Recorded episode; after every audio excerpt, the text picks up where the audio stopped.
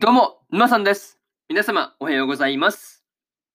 今回ですね、シャドウハウスの第8話の感想ですね。こちら、語っていきますんで、気軽に聞いていってください。というわけで、早速ですね、感想の方、入っていこうと思うわけですが、まずは一つ目ですね。ルイーズとの合流というところで、ルーとリッキーがですね、ルイーズを助け出すっていうことに成功していたわけですが、まあ、まさかのね、あのすすの出方でこう判別しているとはね、思わなかったですね。そう。まあこう、そういうね、細かいところまで意外とよく見ていて、結構そのルーの観察力すげえというところですね。まあなったなというところですよね。そう。びっくりでしたね。そう。あ、そうか。言われてみればなんかすすの登り方違うよねっていう話ですよね。そう。なかなかそういうところ結構びっくりしたわけですが、まあ、そういうね、こう、ルーの観察力がね、結構光った場面だったわけですが、まあね、そうですね。まあ、うん、そうですね。ルイーズのことをね、まあ、よく分かってるからこその、こう、ルーがですね、その場を離れるという嘘をついて、すすをね、また、まあ、なんていうの、すすを出させたところで、その、なんていうの、居場所をね、突き止めて、まあ、あの、はしごを使って救出というところが、なかなかナイスというか、手際がいいというかね、なんかそういう感じがありました。いや本当ね、こう、ルーがその考えなしに突っ走ってるようで、こう、ちゃんと考えてやってるっていうところが、まあ、とりあえず、こう、とりあえず、とりあえずって言ったら変ですね。うん。なんかこう、驚きの連続というか、そういう感じがありました。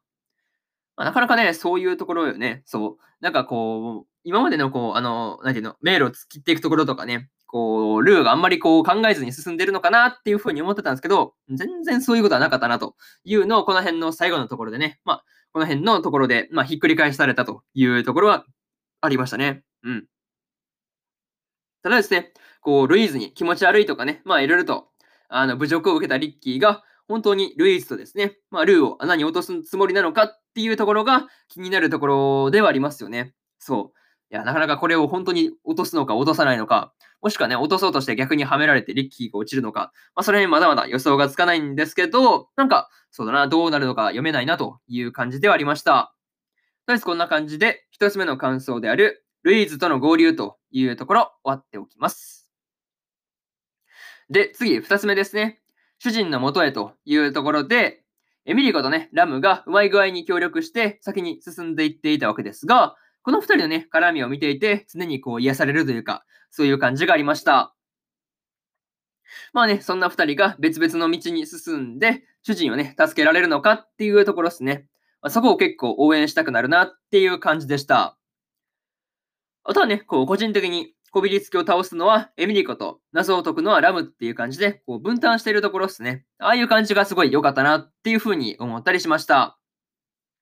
うん。あとはね、こう、ぐいぐい進んでいくエミリコがですね、まあ、奥手なラムもですね、まあ、まあ、エミリコがいるから、こう、奥手なラムも思い切ったね、動きができたのかなっていうふうにもね、感じたところではありました。うん。多分、ラムだけだったら結構ね、こう、あっこまでぐいぐい進めたりはしないなっていうところは見ていて感じましたね。うん。かといって、エミリコもね、あの、ぐいぐい行くだけだと進めないから、こう、ラムがいたのは、それは良かったなという感じで、こう、お互いのね、なんかこう、いいところと悪いところを、まあ、補い合ってるというか、なんか足らない部分を補い合ってるっていう感じがすごく良かったなっていう風に感じました。あとはね、こう、ラムの名前ですね。それがこう、シャーリーのつけたものじゃないっていうところもね、明らかになっていたわけですが、それをね、こう、エミリコが励ますっていうところとかですね、そういうところがすごいいいシーンだったなっていうところでした。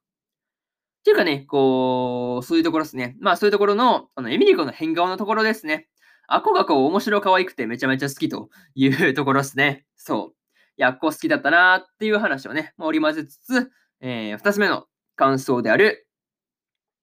主人の、主人の元へというところ終わっておきます。でですね、三つ目になるんですが、三つ目が、えー、エドワードの思惑というところで、エドワードとですね、ジェラルドとアイリーンの話がね、まあ、こう、かなりこう、なんていうのシャドウハウスの謎にね、迫っていってるというか、そういう感じがあったんですが、まあ、まだまだわからないことだらけだなっていうのはね、まあ、改めて実感できるところですよね。うん。それに何よりね、こう、不気味だなっていう印象をすごい、こう、この辺りのところで受けましたね。そう。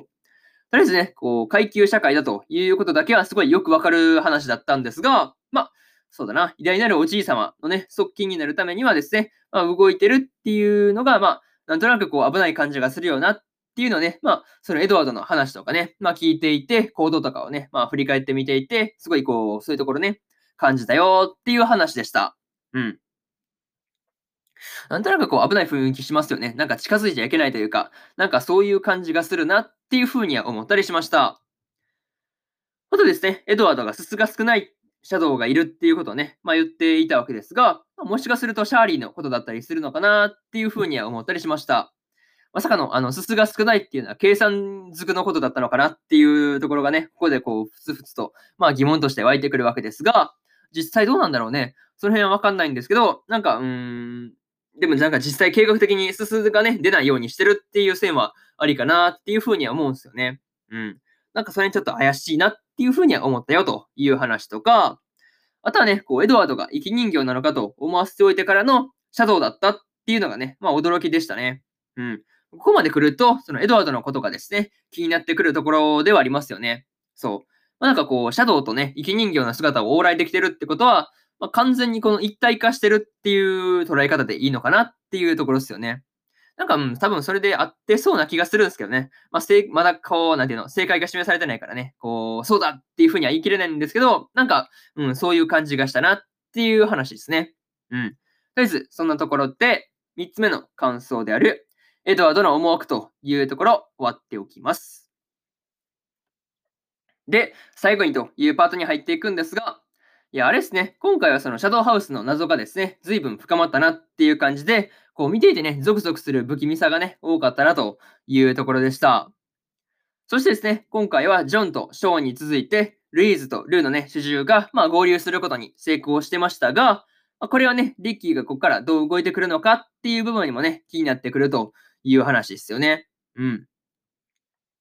まあ、それとですね、鳥かごが、鳥かごが落下する前に、エミリコがですね、ケイトの元に到達できるのかっていうところもね、まあ、心配なところではありますよね。うん。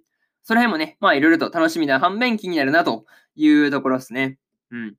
またですね、エドワードが受けた指示の内容ですね。まあ、これがこう、道を塞ぐということだったわけですが、まあ、それがね、今回で判明してましたが、まあ、それぞれのね、組がその塞がれた道をね、どうやって突破してくるのかっていうところがね、すごく楽しみなところということで、えー、そうですね、今回のシャドウハウスの第8話の感想ですね。こちら、終わっておきます。でですね、今までにもですね、第1話から第7話の感想は、それぞれね、過去の放送で喋ってますんで、よかったらね、過去の放送も合わせて聞いてみてくださいという話と、今日はね、他にも3本更新しておりまして、幼馴染が絶対に負けないラブコメの第7話の感想と、86の8話の感想と、恋と呼ぶには気持ち悪いの10話の感想ですね。この3本、1、2、3と更新してますんで、よかったらね、こちらの放送も聞いてみてくださいという話と、明日ですね、えー、明日3本更新するんですが、